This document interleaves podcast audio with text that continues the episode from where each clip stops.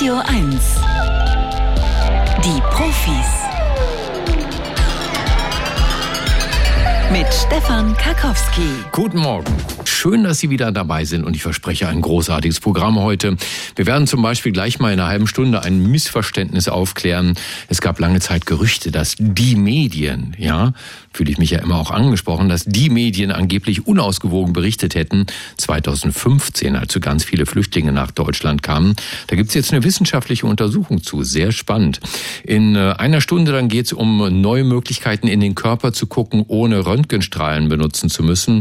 Wir reden über die Ig Nobel-Preise, also die Spaßnobelpreise der Wissenschaft. Und ganz besonders aufmerksam machen möchte ich Sie auf ein Gespräch in der letzten halben Stunde, also kurz nach halb zwölf. Da geht es um künstliche Intelligenz, wie sie funktioniert und worauf wir achten müssen, wenn wir sie benutzen. Jetzt aber erstmal das Scannerspiel. Da gibt's zu gewinnen ein Buch von zwei ganz wunderbaren Menschen, Harald Lesche und Thomas Schwarz. Es heißt Unberechenbar, kostet 18 Euro im Buchhandel, ist im Herder Verlag erschienen. Und die analysieren beide mit äh, ziemlich viel Witz, welche Missstände und Fehlentwicklungen uns beschäftigen in der Gesellschaft. Sie fragen, gibt es überhaupt so etwas wie eine perfekte Gesellschaft äh, und in welcher wollen wir leben und ob Physik, Mathematik oder die Wirtschaft uns dabei helfen können, diese Frage zu beantworten. Wenn Sie das haben wollen, dann sollten Sie sich jetzt bewerben beim Scannerspiel unter der Nummer 0331 70 99 111. Der Scanner. Bringen Sie Licht ins Datendunkel. 0331 70 99 111. Anja, guten Morgen. Ja, guten Morgen. Guten Hier Morgen. ist Anja. Ja, Anja, das finde ich toll. Anja, wie geht's? Äh, sehr gut, sehr Mhm. gut. Ich hatte gerade eine Woche Urlaub. Ach, schön. Wo warst du denn oder war, bist du zu Hause geblieben? Äh, ich bin nicht zu Hause geblieben, sondern ich war im Nationalpark Bayerischer Wald zum Wandern. Ah, da ist das in der Nähe von Gillamos. Ähm, ja, das ist richtig. Genau, Ah. Neuschönau. Das heißt, du weißt also, wo das ist, dieses berühmte Gillamos, Äh, weil ich komme ja aus Kreuzberg und wir Kreuzberger fragen uns ja seit Wochen, Gillamos, Gillamos, Gillamos. Das klingt so ein bisschen wie ein Ortsname aus der Herr der Ringe, ne? Ähm, ja, das weiß ich jetzt nicht. Könnte sein, aber ähm, Und du hast also die ganze Zeit äh, Pinienluft geschnuppert, äh, warst draußen in der Natur, hast gewandert, äh, hast den Körper gestresst und dir geht's jetzt so richtig, richtig gut. Hm? ganz genau. Fantastisch. Ich bin tiefenentspannt. Sehr gut, Anja. Von wo aus rufst du an?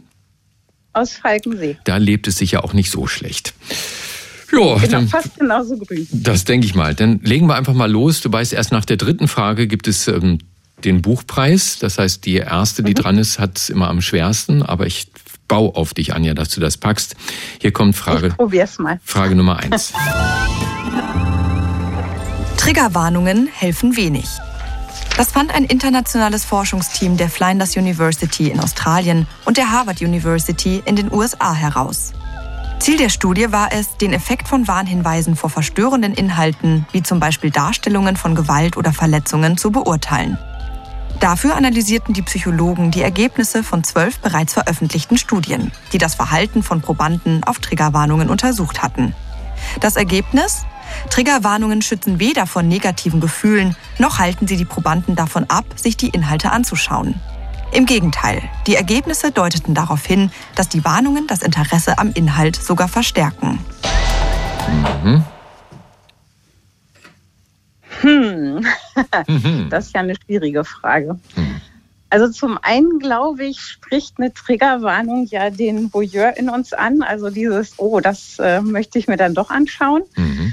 Ich glaube, deshalb gaffen ja auch viele Leute auf der Autobahn. Ähm, auf der anderen Seite, wenn ich von mir auf andere schließe, ich ähm, schaue dann tatsächlich weg oder halte mir die Ohren zu. Ähm, äh, von daher, ich glaube, Menschen, die wissen, dass sie sensibel reagieren auf ähm, unsensible Inhalte, für die ist es schon gut. Und ähm, Jetzt ich ist die Frage, sagen, was macht die Masse? Ne? Also wir wollen ja, also du bist, also das glaube ich auch ganz sofort, Anja, du bist wahrscheinlich ein sehr sensibler Mensch.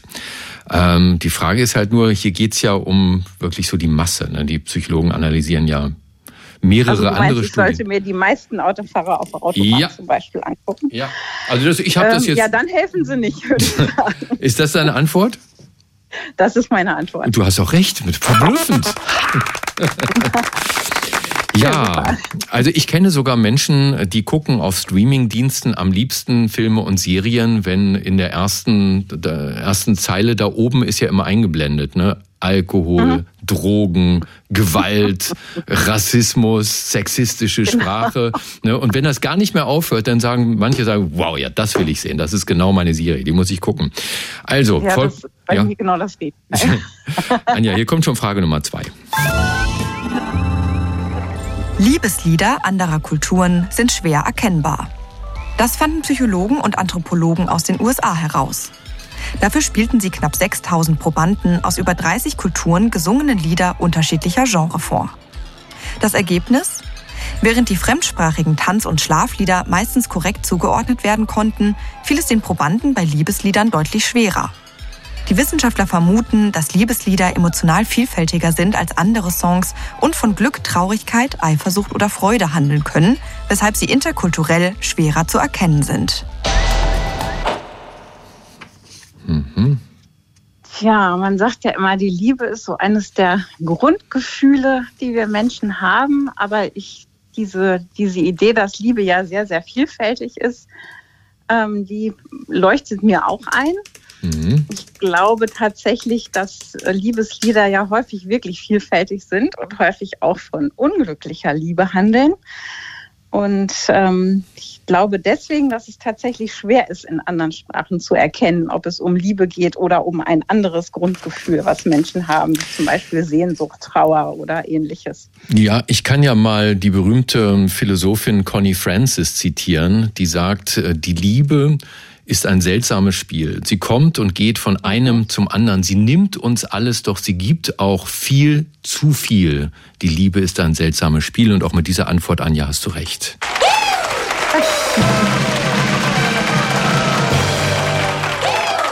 Ja, du klingst wie ein Quizprofi, wenn ich das sagen darf, Anja. Spielst du viel so, auch zu Hause so Quizgeschichten, Trivial Pursuit oder sowas?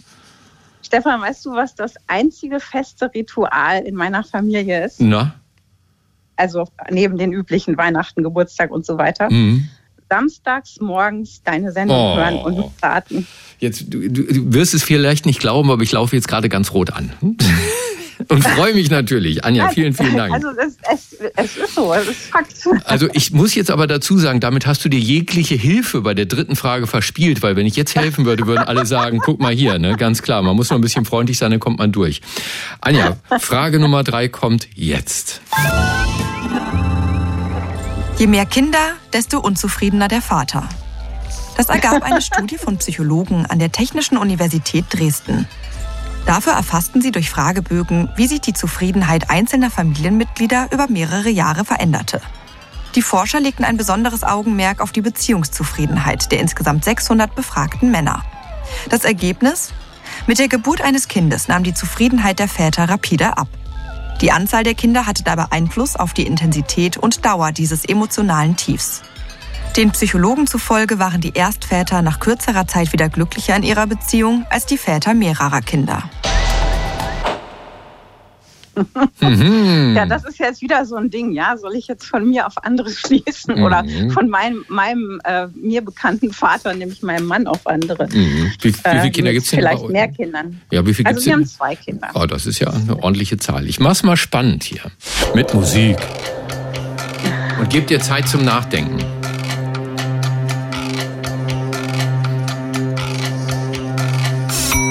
Wir können ja mal gemeinsam überlegen. Also man wird erstes Mal Vater, ja, dann äh, nimmt alles die, super. Ja, äh, man wird ein zweites Mal Vater und wir sagen, je mehr dazukommen, ja, äh, desto unzufriedener ist der Vater. Ich glaube, dass das ähm, so eine Art Erfahrungslernen ist, tatsächlich Vater zu sein.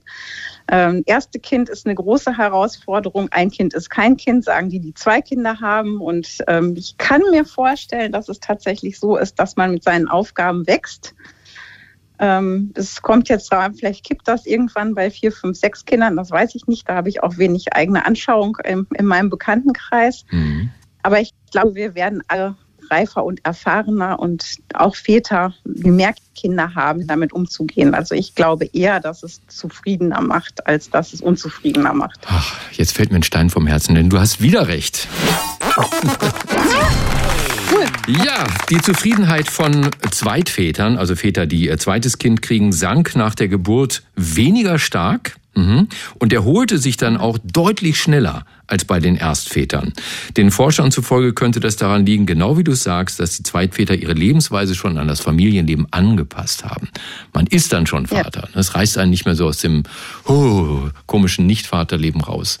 Anja, herzlichen ja, ich glaub, Das ist bei Müttern ähnlich, kann ja. ich mir vorstellen. Okay. Ja. Mhm. Du hast ein, ein, tolles Buch gewonnen von Harald Lesch, den kennst du ja vielleicht, großartiger Wissenschaftsautor, Thomas Schwarz auch, zwei Autoren, unberechenbar.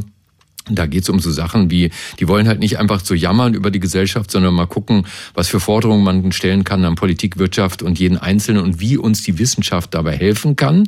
Unberechenbar heißt es im Herder Verlag erschienen, ist jetzt deins, aber ich versuche es jetzt abzuluxen mit diesem Angebot. Der letzte Scan. Echte Profis gewinnen ein Jahresabo von Mare oder verlieren alles. Ich bin verspielt, ich mache weiter. Uh, das finde ich gut. Dann kommt hier die letzte Frage. Pumpen im Herzrhythmus ist stromsparend. Zu diesem Ergebnis kamen Physiker des Institute of Science and Technology Austria. Jedes Mal, wenn wir den Wasserhahn aufdrehen, wird viel Energie benötigt, um das Wasser durch die Rohre zu befördern. Das österreichische Forschungsteam fand nun einen Ansatz, der diese Pumpprozesse energiesparender gestalten könnte. Dafür ließen die Physiker Flüssigkeiten in Rohren im Zyklus des Herzens pulsieren. Sie stellten fest, das Pumpen im Herzrhythmus verursachte weniger Turbulenzen und Reibungen im Rohr. Dadurch reduzierte sich der Energieaufwand um ganze 9 Prozent. Spannende Geschichte, ne? Hm.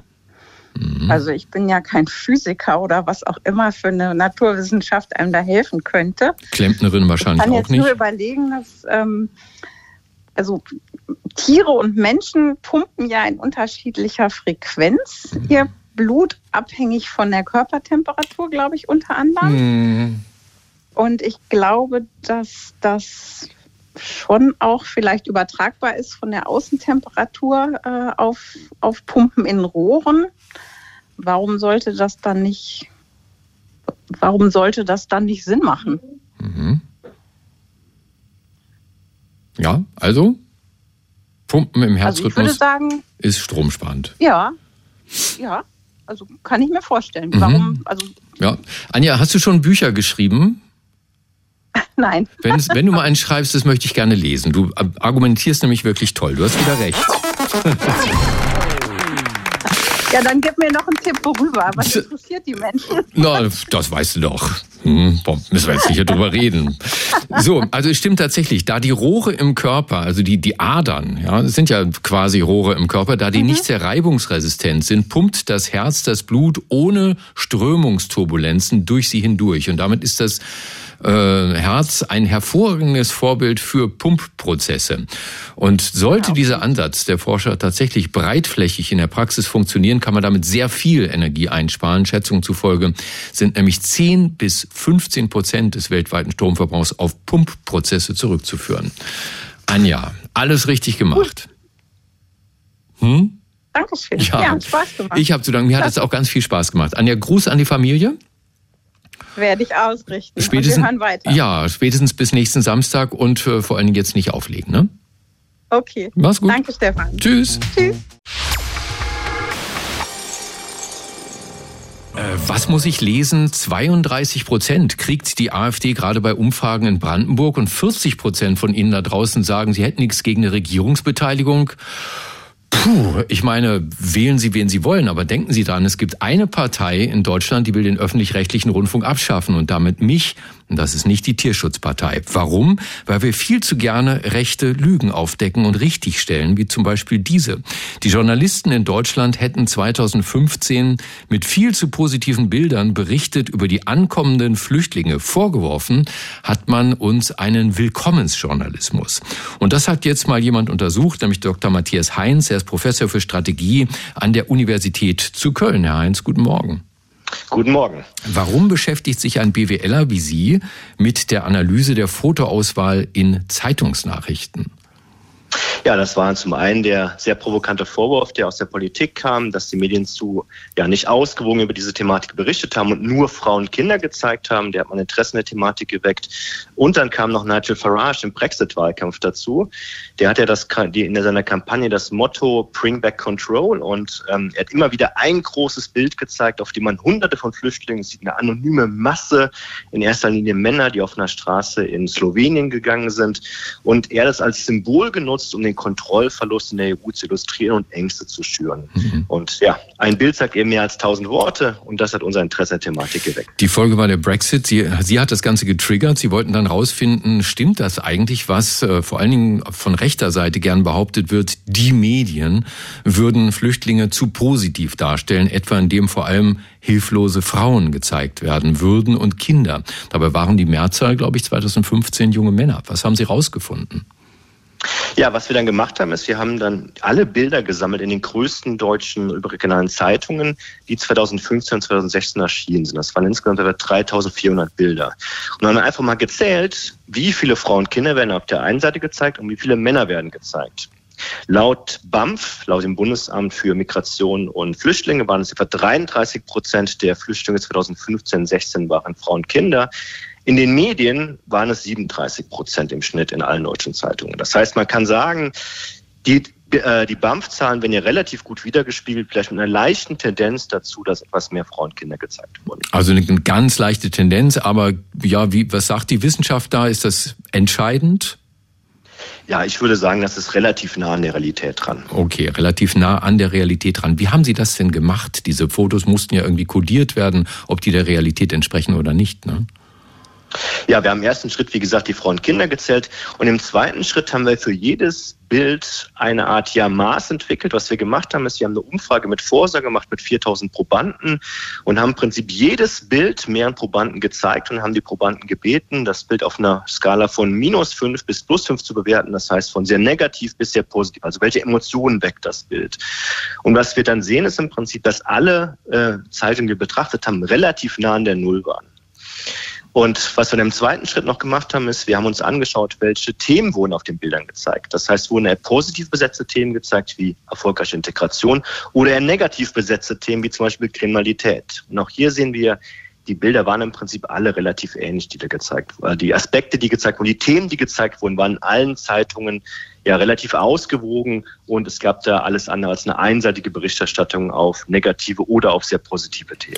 Und ich habe in Ihrer Studie gelesen, die Zeitungen haben auch nach 2015 ihre Berichterstattung beibehalten, also als in Deutschland dann dieser erste Willkommensrausch abgeebbt ist und viele Leute dann nicht mehr so richtig glücklich waren mit der Menge der Flüchtlinge, die kommen, bis auf eine Zeitung. Was ist mit der Bildzeitung passiert? Genau, also zum Beispiel im Hintergrund, es gibt eine Psychologie, die äh, ja einen sehr robusten Bias, sagt man dazu, also sozusagen einen Fehler, den wir Menschen in unserer Psychologie haben, und das ist ein Confirmation Bias. Also wir Menschen haben eine Vorliebe für Berichte, die unserer Weltsicht entsprechen. Zum Beispiel Facebook zeigt uns in erster Linie die Bilder oder die Berichte, die unserer Weltsicht entsprechen. Und das sorgt dafür, dass wir länger bei Facebook surfen und am Ende, ähm, was sich am Ende für Facebook auszahlt. Und ja, diesen Anreiz im Prinzip haben dadurch die Medien genau das auszunutzen, um ihre Leserschaft zu binden. Ja, und im Verlauf der Flüchtlingskrise gab es jetzt genau diesen Stimmungsumschwung der Bevölkerung. Am Anfang war die Euphorie groß und später ist die Stimmung sehr stark gekippt. Ja, und wir haben uns jetzt gefragt, wie haben die Zeitungen darauf reagiert? Haben die sozusagen ihr Fähnchen in den Wind gehängt oder sind die ihrer Berichterstattung treu geblieben? Was wir sehen ist, in den zwei Jahren sind im Prinzip alle Qualitätszahlen konstant geblieben. Das heißt, hier gab es keine großen Veränderungen in der Berichterstattung, außer bei der Bild. Mhm. Die Bild hat am Anfang sehr positiv, überaus positiv berichtet und in erster Linie Frauen und Kinder gezeigt. Und später wurden die Bilder in der Bild sehr negativ. Das heißt, hier wurden in erster Linie am Ende ähm, Männer gezeigt. Ich glaube, was Sie nicht untersucht haben, ist, ob die Auswahl von Bildern in Zeitungen überhaupt einen Einfluss haben auf die Haltung der Leser gegenüber Flüchtlingen, oder? Ja, das ist eben schwer zu untersuchen, weil man sozusagen das nicht für jedes einzelne Bild fest sagen kann. Also ich denke, das Gesamtbild vielleicht schon. Und wir sehen auch, Nigel Farage hat zum Brexit gesagt, dass dieses eine Bild, mit dem er immer wieder im Wahlkampf durch die Gegend getourt ist, hat er gesagt, das ist, das war ausschlaggebend am Ende für den Brexit. Deswegen würde ich sagen, insgesamt ähm, kann so ein Bild schon eine sehr große Macht haben. Ja, ich nehme also mit, die Tageszeitungen haben überwiegend korrekt berichtet über die Flüchtlingskrise 2015. Untersucht hat das Dr. Matthias Heinz, Professor für Strategie an der Universität Köln. Herr Heinz, danke, dass Sie bei uns waren bei den Profis auf Radio 1. Vielen Dank. Kenne Menschen, die lehnen jegliche Röntgenaufnahmen ab und die machen auch keine Computertomographie. Begründung, Röntgenstrahlen verursachen Krebs. Dumm nur, wenn der Krebs gerade deshalb nicht entdeckt wird. Klar, man könnte die in die Röhre schieben in einem Magnetresonanztomographen, der kommt ohne Röntgenstrahlen aus, ist aber natürlich ein Riesengerät, sehr teuer und nicht überall verfügbar. An der Uni Würzburg entwickelt der Experimentalphysiker Dr. Patrick Vogel deshalb gerade einen mobilen Körperscanner ohne Strahlung und ohne giftige Kontrastmittel. Herr Vogel, guten Morgen. Ja, guten Morgen. In den, in den, Körper reinschauen, ohne ihn aufzuschneiden, Tumore erkennen oder Knochenbrüche, das alles ganz ohne Strahlung. Wie soll das gehen? Ja, wie soll das gehen? Ähm, wir benutzen tatsächlich, ähnlich wie, wie die Magnetresonanztomographie, Magnetfelder, um ja erstmal ähm, die Kodierung zu bekommen, um ins Innere vom Menschen reingucken zu schauen. Und ja, MRTs, äh, man kennt das vielleicht von den, von den Ärzten, das sind relativ große Maschinen, relativ schwer, relativ äh, teuer auch und ähm, ja, diese Maschinen ähm, ja, stehen in den Kliniken ähm, tatsächlich rum und die können da tatsächlich direkt ähm, ja, das menschliche Gewebe sicht, äh, sichtbar machen mit dem äh, sogenannten Kernspin, äh, mit der, äh, auf, äh, auf Grundlage der Kernspinresonanz. Mhm. Und MPI, die Magnetpartikelbildgebung, wie der Name schon sagt, ist ja eher ähm, sensitiv auf die äh, auf magnetische Nanopartikel, die wir ähm, extern hinzufügen äh, oder in den Menschen applizieren. Und dadurch können wir dann tatsächlich Sachen sichtbar machen im Menschen, nur mit Hilfe dieser Magnetfelder. Und Magnetfelder, ja, wir leben äh, auf der Erde einem großen Magnetfeld und äh, ist alles sehr unschädlich.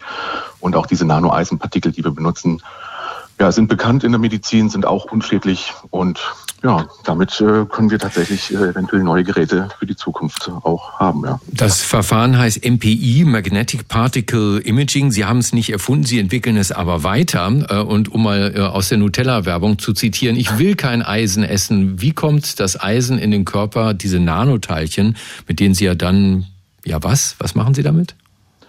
Ja, wie kommen die Eisen-Nanopartikel in den Körper? Also erstmal, diese Eisen-Nanopartikel, das sind ganz, ganz, ganz kleine ähm, ja, Eisenstückchen, wenn man so möchte. Die sind so klein, dass man sie als kleine Minimagnete auch sehen kann. Und damit die auch vom Körper gut aufgenommen werden können, werden die noch mit einer Zuckerhülle ähm, ummantelt, damit sie biokompatibel sind und der Körper sie auch ja, tatsächlich auch sehr, sehr gut verwerten kann. Und wie die dann appliziert werden, ja, man bekommt dann eine kleine Spritze äh, direkt äh, zum Beispiel in die Venen, in die Arterien und kann dann zum Beispiel die Partikel äh, ja, in den Blutfluss mit eingeben und kann dann Dynamiken sich anschauen, wie die Partikel ähm, ja, durch das Blut, durch den Körper getragen werden. Man kann den Herzschlag beobachten.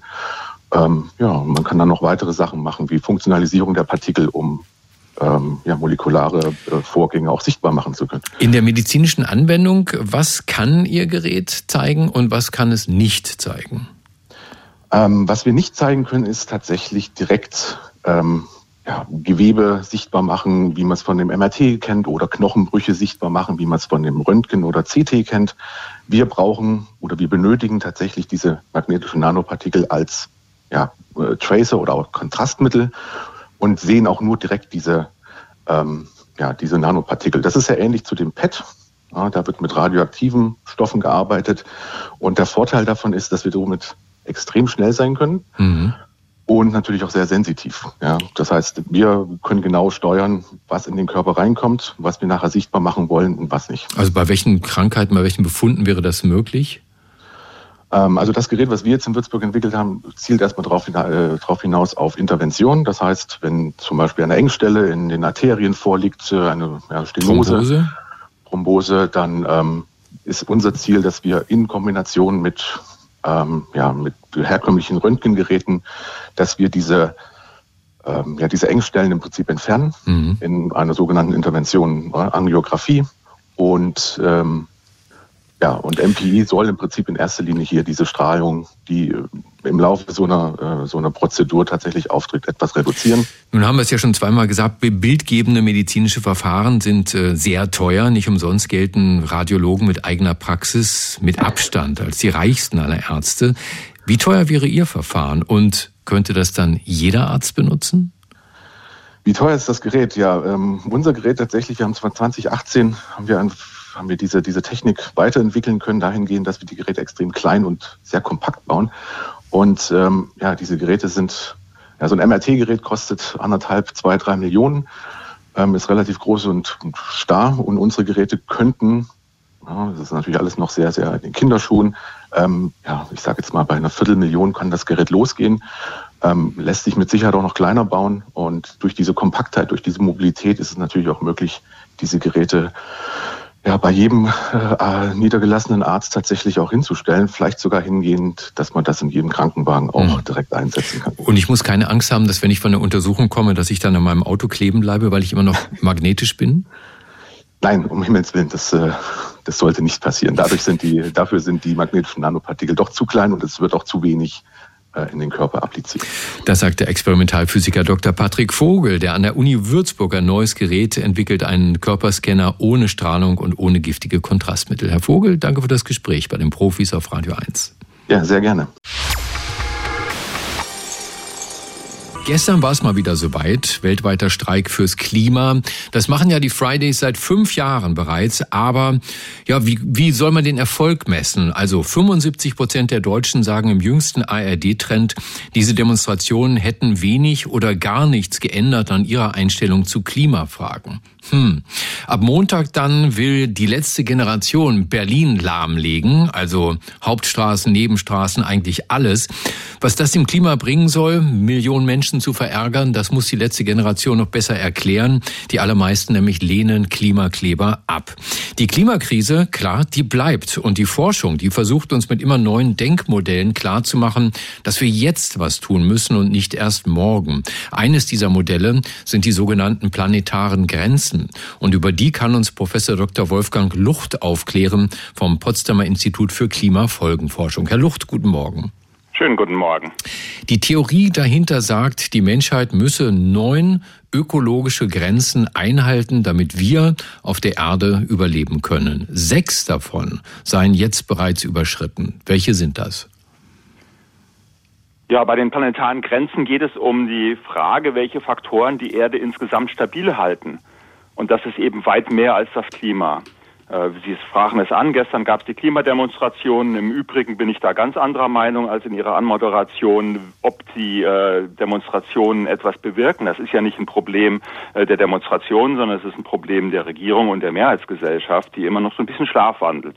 Und hier geht es jetzt darum, bei den planetaren Belastungsgrenzen, dass es eben um viel mehr als das Klima geht. Nachhaltigkeit ist mehr als nur Klimaschutz, sondern wir müssen die Erde insgesamt in den Blick nehmen.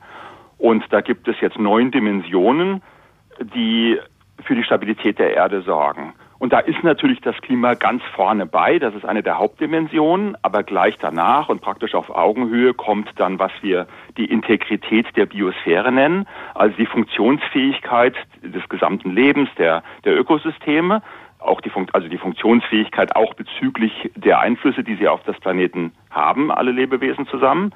Und dann kommen noch Dinge dazu wie die neuartigen Substanzen, also die Vergiftung der Welt äh, mit Chemikalien, äh, mit Medikamentenrückständen und so weiter. Und dann gibt es noch Dimensionen, die, da geht es um die Entwaldung der Welt, äh, um uns die Übernutzung von Frischwasser in vielen Regionen, äh, die, der Eintrag von Stickstoff und Phosphor, vor allem in der Landwirtschaft, der so gigantisch ist, dass er große ökologische Folgen hat und den natürlichen Stickstoffkreislauf zum Beispiel komplett überformt. Ähm, ja, das sind die sechs Grenzen, die überschritten sind. Mhm. Und dann gibt's noch drei, ähm, die nicht überschritten sind. Das ist die Versauerung des Ozeans, äh, auch eine Folge des CO2-Gehalts der Atmosphäre, dass der Ozean saurer wird und das verhindert, dass die Meeresorganismen ihre Schalen gut ausbilden können. Da sind wir ganz knapp an der Grenze dran, aber noch ganz knapp drunter. Dann die Aerosole in der Atmosphäre, Luftschadstoffe, äh, kennen wir alle, Luftverschmutzung ist regional stark überschritten, aber global sind wir noch im grünen Bereich und der Ozonabbau also kennt man Stichwort Ozonloch vielleicht, ist die einzige Grenze, wo die Wissenschaft gewarnt hat, wo politisch gehandelt wurde, internationale Abkommen, FCKWs wurden ersetzt und diese Grenze ist nicht überschritten worden und verbessert sich so ganz, ganz langsam über Jahrzehnte wieder da sieht man also, dass wenn man auf die Wissenschaft hört und was tut, dass man dann äh, auch ähm, schlimme Folgen verhindern kann. Und das ist ja genau das Problem. Also ich könnte mir vorstellen, dass der eine oder andere da draußen jetzt trotzig sagt, naja, wenn eh alles zu spät ist, äh, sechs Grenzen schon überschritten, was soll ich kleiner Mensch da noch machen? Das müsste doch eigentlich die Politik tun, haben Sie ja auch gesagt. Warum reagiert die Politik nicht ausreichend? Naja, natürlich, wir haben ja Regierungen installiert als Bürgerinnen und Bürger, um in unserem Auftrag für das Gemeinwohl zu sorgen. Und der Kurs, auf dem wir sind, dass wir einfach in diesen vielen Dimensionen Raubbau an der Natur betreiben und uns es irgendwie in unserem Alltag nicht so richtig eingestehen, ähm, das ist ein Problem, das die Politik angehen muss, aber die Politik braucht natürlich auch die Erwartungen der Bürgerinnen und Bürger, dass sie sich darum kümmert. Aber wenn es so ein stillschweigendes Abkommen zwischen Politik und Einwohnerschaft gibt, dass man, ja, dass man das nicht so ernst nehmen muss oder dass man ja niemandem was zumuten darf, äh, dann, äh, dann ist die Ernsthaftigkeit des Problems nicht gesehen. Denn äh, Sie sagten in der Anmoderation, dass es um Denkmodelle geht, aber mhm. es handelt sich hier um wissenschaftliche Erkenntnisse, äh, die auch ja, ja, die auf einer sehr soliden Basis stehen. Und dafür haben wir ja auch als Gesellschaft ein Wissenschaftssystem, dass wir solche Warnungen bekommen, dass wir solche Einsichten bekommen. Und äh, nun leistet sich die Gesellschaft, das so ein bisschen mal mit so einer Mal-Sehen-Attitüde zu behandeln. Mhm. Und damit möchte ich nicht die Menschen kritisieren, die im Alltag natürlich viel ganz andere Dinge zu tun haben und alle an ihrem Ort irgendwie unheimlich wichtige Beiträge liefern. Aber es ist eine Herausforderung, ja, erstmals für alle Gesellschaften der Erde, äh, insbesondere uns reiche Industrieländer, dass es so nicht weitergehen kann. Das wird uns massiv auf die Füße fallen. Aber es ist, auch, es ist auch ein Kommunikationsproblem. Man muss ja erstmal das in die Köpfe der Menschen reinkriegen, äh, was das ist, zum Beispiel jetzt diese planetaren Grenzen, was das bedeutet, wenn sie überschritten sind. Ich würde mal sagen, planetare Grenzen, die sind nicht so anschaulich wie ein AKW-Unfall.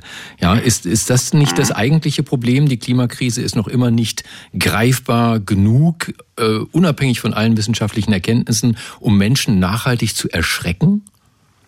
Ja, wir wollen ja verhindern, dass es schlimm wird. Also wollen wir eigentlich verhindern, dass man erschreckt wird. Und deswegen verwenden wir ja auch jetzt vermehrt folgendes Bild, dass wir sagen, wir machen einen so einen Health Check, einen Gesundheitscheck für den Planeten. Das heißt, stellen Sie sich vor, Sie gehen zum Arzt und der sagt, naja, mir sieht da beginnende Arterienverkalkung und Ihre Niere zeigt Minderfunktionen, Ihr Blutdruck ist zu hoch. Das sind Warnsignale, da können Sie, ist das Risiko für Herzinfarkte, äh, Schlaganfälle viel größer. Da müssen Sie was machen. Ja, kennen viele sicherlich vielleicht vom Arzt, zumindest die Älteren. Äh, sie müssen aktiver werden, mehr Sport machen, sich besser ernähren und auf einige Dinge achten. Und genauso ist es hier, dass die planetaren Grenzen auch ihre Beschreitung bedeutet jetzt nicht, dass sofort irgendwie, ja, jetzt alles verloren ist, sondern es bedeutet, dass das Risiko für wirklich dramatische Ausgänge erheblich gestiegen ist. Und je weiter man das einfach laufen lässt, äh, desto höher ist das Risiko und irgendwann passiert es dann auch. Aber im Moment sind das Warnsignale und äh, diese Warnsignale sollte man ernst nehmen. Genauso wie wenn man beim Arzt eben gesagt wird, naja, also Ihre Blutwerte hier sind nicht ganz okay, da müssen wir mal drüber nachdenken, was man jetzt darüber macht.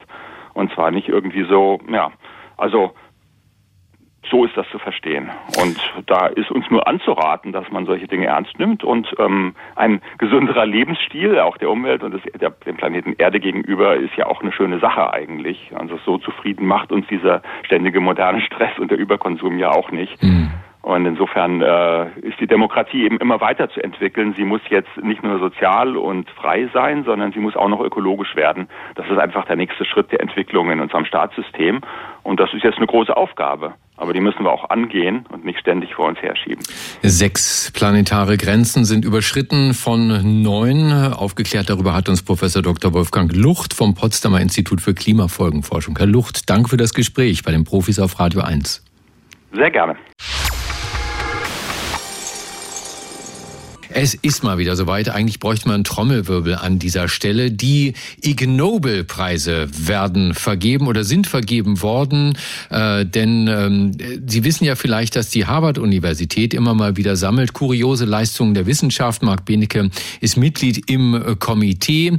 Und diese Preise sagen wirklich, an was für kuriosen Wissenschaftlern weltweit forschen. Und das kann uns keiner besser vorstellen als das Komiteemitglied persönlich. Er ist Mitglied des Komitees des IG Nobelpreises für kuriose wissenschaftliche Forschungen, Vorsitzender der Deutschen Dracula-Gesellschaft und der bekannteste Kriminalbiologe der Welt. Dr.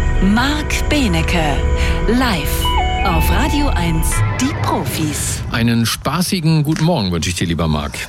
Das, das wünsche ich dir auch mit viel Konfetti und Papierfliegern, die bei den äh, Spaß-Nobelpreisen, als sie noch im Sanders Theater an der Harvard University so äh, stattfanden, jetzt ist das äh, sehr oft online oder im MIT, was ja nahegelegen ist, ähm, viele Papierflieger. Also äh, ich, ich, ich wünsche dir virtuelle Papierflieger, die durchs Studio äh, fliegen. Auf welchem Kontinent weht denn der Wind gerade bei dir um die Nase?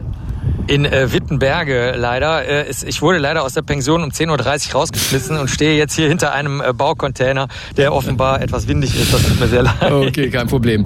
Aber Marc, ähm, die Ig Nobel-Preise äh, werden verliehen, weil diese Preise es niemals schaffen würden, einen äh, echten Nobelpreis äh, zu kriegen. Also die Forscher dahinter, vermute ich einfach mal. Du hast dir mal drei rausgesucht aus der umfangreichen Preisverleihung. Welche sind das? Genau, ich möchte nur kurz sagen, diesmal haben wir äh, wirklich was besonders Schönes gemacht. Es gab super viele Präsentatoren, die echte Nobelpreise gewonnen haben, die jetzt gerade zur Zeit ja verliehen werden. Also zum Beispiel äh, Marty Chalfi, Chemie-Nobelpreisträger, Wolfgang Ketterle, Physik-Nobelpreisträger. Ähm, die reichen dann ähm, den, den Präsentatoren und Präsentatorinnen, die die no Spaß-Nobelpreise gewonnen haben, die Ig Nobel Prizes, reichen die dann einen Preis, der wertlos ist, äh, übers, übers Netz durch und äh, dieses Jahr eine 10 Trillionen Dollar Bill, allerdings aus einem Land, wo die Inflation sehr hoch ist, also wo man sich auch nichts verkaufen kann. Also das ist äh, sehr lustig gewesen und die drei, die ich rausgesucht habe, sind erstmal der Public Health Prize. Wir erfinden notfalls einfach irgendwelche Spaß-Nobelpreise. Also es ist der für öffentliche Gesundheit. Mhm. Da haben äh, die Kollegen aus Stanford, der Universität mit den meisten echten Nobelpreisträgern der Welt, haben sich überlegt, man könnte doch eine Toilette machen, die die Nutzer und Nutzerinnen an der Analöffnung erkennt, wie so ein Fingerabdruck sozusagen. Da hat man ja auch so Runzeln und alle möglichen Merkmale. Und dann könnte man alles messen, zum Beispiel wie der Kot geformt ist, zum Beispiel flüssig, matschig, äh, wie ein Würstchen oder wie ein Würstchen mit Rissen drin oder großstückig, würstchenförmig oder einzelne getrennte Bröckchen und natürlich gleichzeitig alles andere, also alle möglichen Gesundheitswerte, äh, wie stark der Urinfluss überhaupt ist und äh, die nächste Stufe soll dann sein, dass man vielleicht direkt nach Cholera oder ähnlichem sucht, sodass also das gesamte Gesundheitsprofil bei jedem Toilettengang der Nutzerinnen und Nutzer erkannt wird. Also äh, ist eine fette Studie, ganz verblüffend in der Nature äh, Biomedical Medical Engineering erschienen. Aber wie du schon gesagt hast, es wird keinen echten Nobelpreis dafür geben, weil es ein bisschen zu angewandt ist. Aber der, der Name schon, man nennt es dann The Stanford Toilet. Sehr edel. genau, sehr, sehr gut. Genau, die, die Zuhörerinnen und Zuhörer können auch äh, Skizzen einsenden, ob die dann eher nüchtern und sachlich aussehen soll oder gemütlich äh, mit Blumenmuster oder so. Wir sind schon gespannt. Mhm. Der zweite Preis ist der Literatur äh, Ig Nobelpreis. Der wird oft verliehen und der ist diesmal an Kollegen aus Grenoble, ähm, Selangor in Malaysia, St. Andrews in Scotland und Helsinki gegangen. Da haben die Kollegen und Kolleginnen, also die Forschenden, haben eine Studie durchgeführt, wie einem Worte fremd werden, wenn man sie mehrmals hintereinander sagt. Das ist schon lange bekannt, bei, seit einer Studie von 1907, dass wenn du zu oft dasselbe Wort sagst, dann wird es dir fremd. Und das haben die jetzt mal äh, in Ruhe sich angeguckt und haben Studierende natürlich sich wieder genommen. Das Durchschnittsalter war 22. Die waren aber im Schnitt schon mindestens 15 Jahre in irgendeiner Ausbildung, also Grundschule, dann Gymnasium, irgendwas und haben den Buchstaben gegeben und tatsächlich so nach der 30. Wiederholung Wiederholung haben die dann gesagt, merkwürdig, das B und das D zum Beispiel, das sieht aus wie ein umgedrehtes P und ein Q, was jetzt überhaupt keinen Sinn ergibt. Also es stimmt natürlich, aber was soll das bedeuten? Oder die O's zum Beispiel, die Buchstaben O's, die sehen aus, als ob die mich aus dem Text heraus anstarren.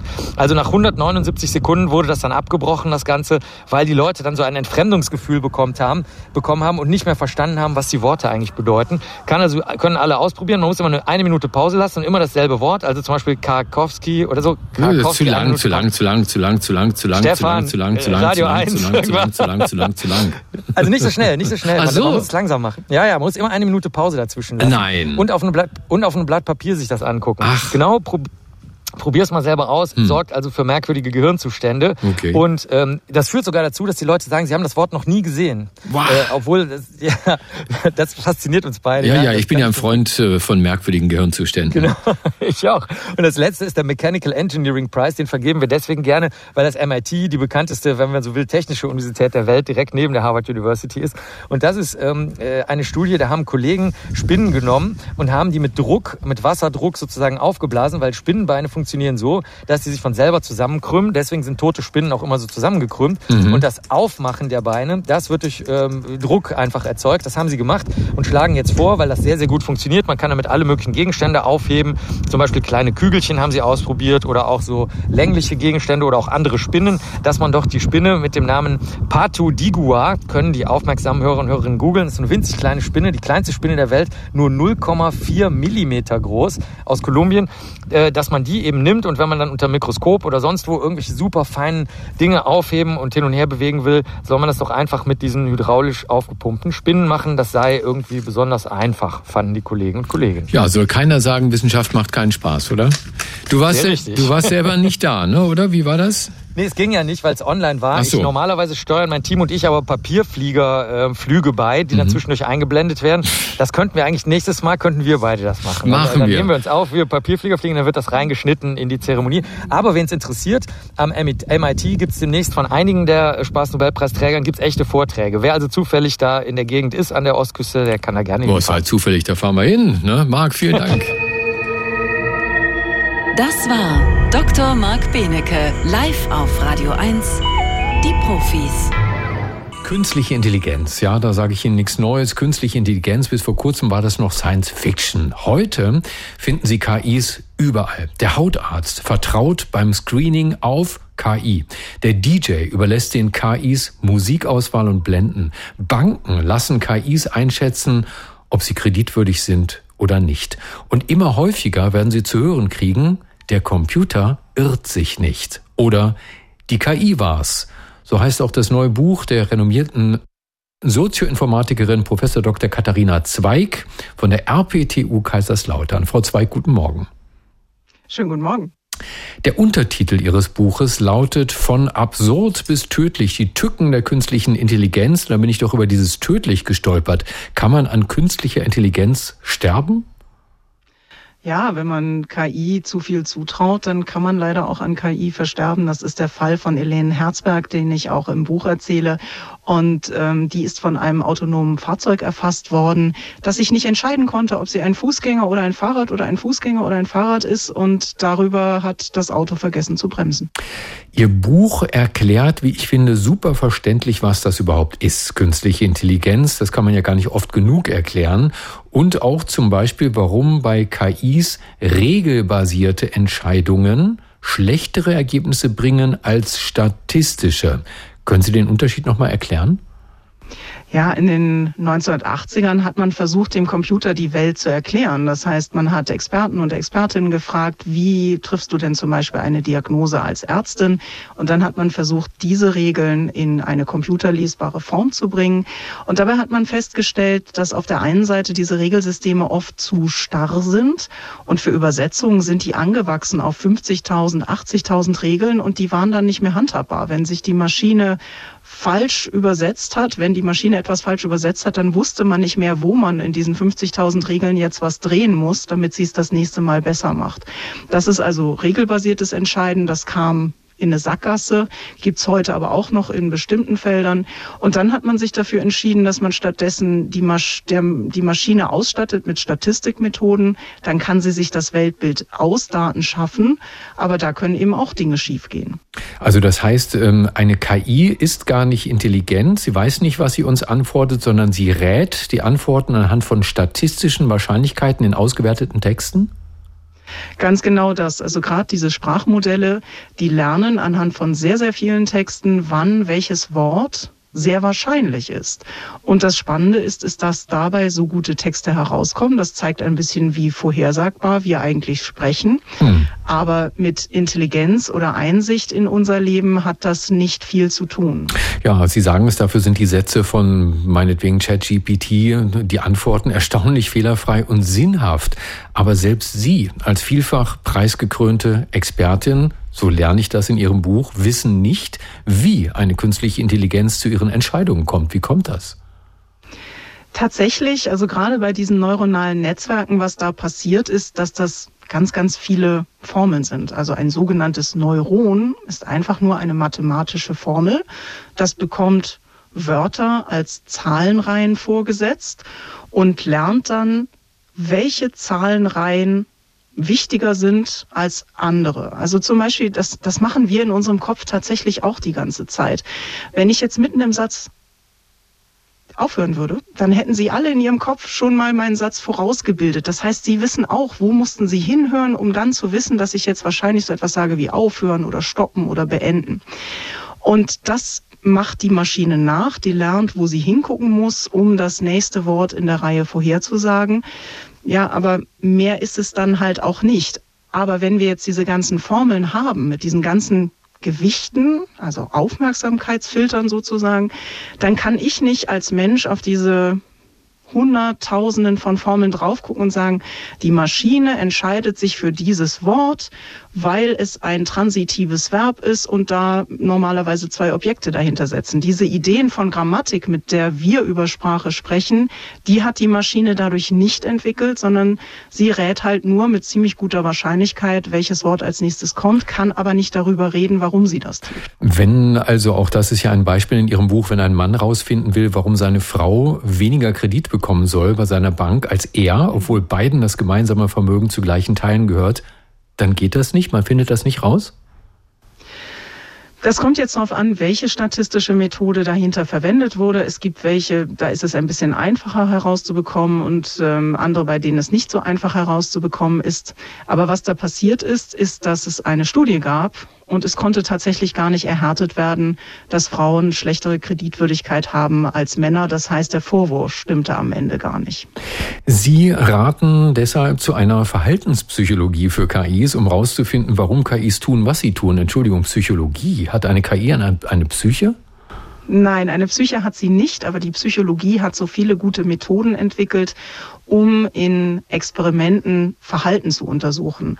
Und tatsächlich sind eben KI-Systeme so komplex in ihrem Verhalten, dass wir sie nur noch von außen untersuchen können. Das heißt, wir können sie in bestimmte Situationen bringen und dann betrachten, wie sie sich verhalten und daraus schließen, ob wir sie für verlässlich genug halten, um dann tatsächlich mit ihnen arbeiten zu wollen. So ähnlich wie man einen Hund aus dem Tierheim halt auch erst holt, wenn man ihn in ein paar Situationen gebracht hat und merkt, dass er gutartig reagiert. Die KI war's, so heißt das neue Buch der Sozioinformatikerin Professor Dr. Katharina Zweig. Und das kann ich nur nachdrücklich empfehlen. Frau Zweig, danke, dass Sie bei uns waren, bei den Profis auf Radio 1. Herzlichen Dank. Radio 1. Marias Haushaltstipps. Teerränder am Geschirr bekommt man sehr schnell leicht mit einem Brei aus drei Esslöffel Essig und drei Esslöffel Salz weg.